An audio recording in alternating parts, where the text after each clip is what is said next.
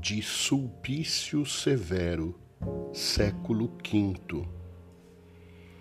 Comovido com as lágrimas dos irmãos, Martinho, que sempre possuíra entranhas de misericórdia, também chorou, segundo contam.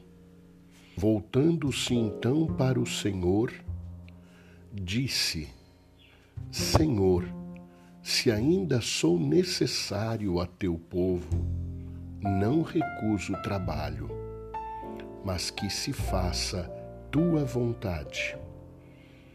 Com estas palavras, entregou o Espírito ao céu. Martinho, feliz, é recebido no seio de Abraão. Martinho, pobre e humilde, entra rico no céu.